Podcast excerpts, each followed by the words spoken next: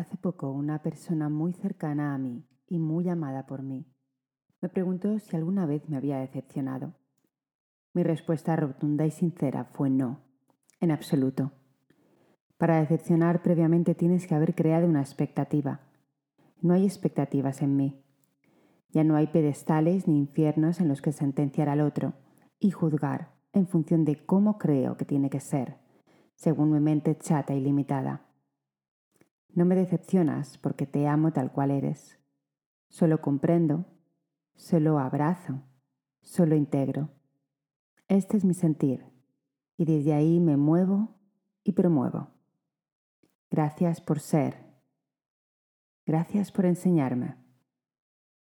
Gracias por abonar la tierra que hay en mí y alentarme a removerla de vez en cuando. Gracias por ser la acaricia, la suavidad y el trueno que a momentos he necesitado para seguir avanzando en este camino sin fin. Gracias, gracias, gracias.